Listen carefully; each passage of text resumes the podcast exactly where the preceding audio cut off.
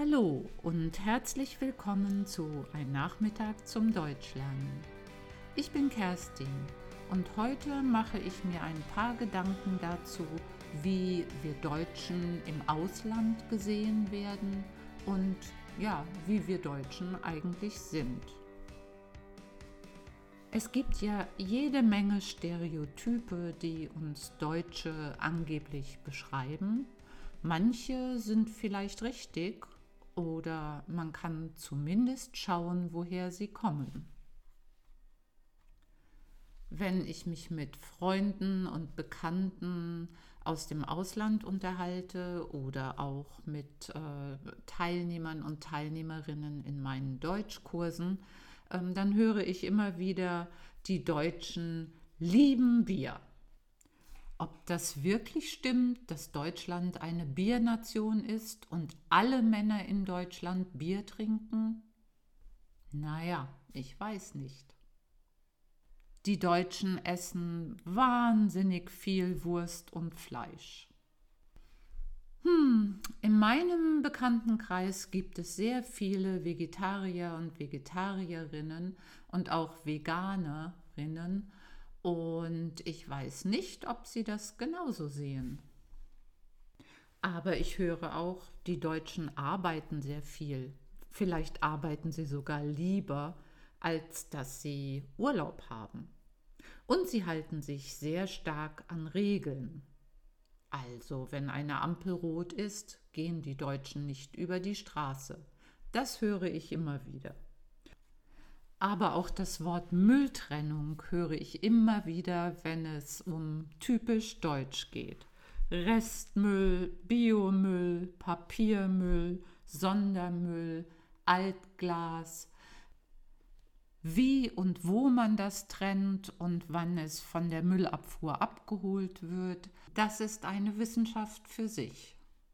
Dann gibt es aber natürlich auch einige ungeschriebene Regeln und dazu gehören zum Beispiel das Straßekehren und das Rasenmähen am Samstag, das unsere Freunde aus anderen Kulturkreisen immer ein bisschen erstaunt. Natürlich könnte man derartige Arbeiten auch an einem anderen Tag verrichten, aber der Samstag ist wohl für Garten- und Hausarbeiten bestimmt. Außerdem höre ich immer wieder, dass wir Deutschen ziemlich eigen sind, was die Parkplätze vor dem Haus betrifft, besonders in kleineren Ortschaften, wo es noch in der Straße Parkplätze vor dem Haus gibt die nichts kosten oder die keine offiziellen Parkplätze sind. Da parkt man direkt am Haus. Und Herr Müller parkt immer hinter Frau Meier und Herr Schulze parkt immer vor seiner Frau Marie. So ist das eben.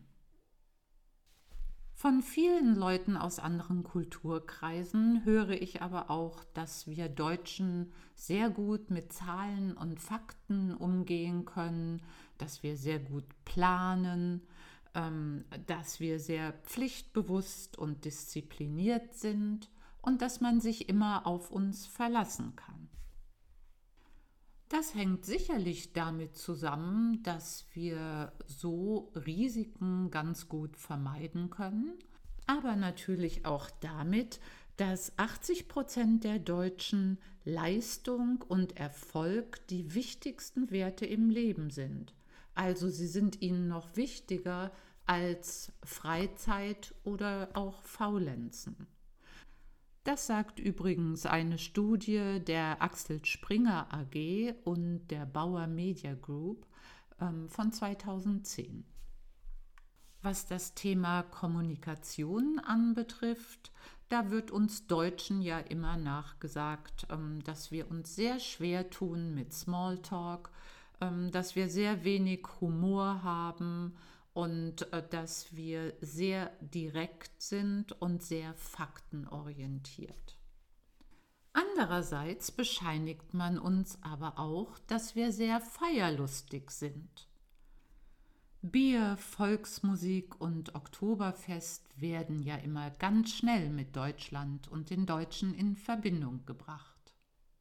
Was den Sport betrifft, so ist wohl klar, dass Deutschland eine Fußballnation ist. Alle lieben Fußball und zur wichtigsten Fernsehzeit am Samstagabend gibt es die Sportschau und sie besteht sicherlich zu 80 Prozent aus Fußball. Ein anderes wichtiges Freizeitvergnügen der Deutschen ist es, Freunde zu treffen oder auch am Wochenende die Familie zu sehen, Familienfeiern zu haben, zu kochen, zu backen, gemeinsam Mittag zu essen oder am Nachmittag Kaffee zu trinken. Das sind Wochenendbeschäftigungen, die meine ausländischen Freunde und Freundinnen auch immer wieder genannt haben. Ja, in dieser Folge habe ich nun darüber gesprochen, wie Menschen aus anderen Ländern und anderen Kulturkreisen uns Deutsche sehen und was für sie typisch deutsch ist. In der nächsten Folge werde ich mir Gedanken darüber machen, wie wir Deutschen uns selber sehen und an der einen oder anderen Stelle werde ich vielleicht versuchen ähm, zu erklären, warum wir so sind, wie wir sind. Aber zurück zu dieser Folge. Hier kannst du dich natürlich nicht nur beschäftigen mit dem Thema typisch deutsch, du kannst auch deinen Wortschatz erweitern. Hör dir doch diese Folge nochmal an und notiere alle Adjektive, die du hörst. Überlege dir, ob diese Adjektive auch auf Menschen aus deinem Land oder aus deinem Kulturkreis zutreffen.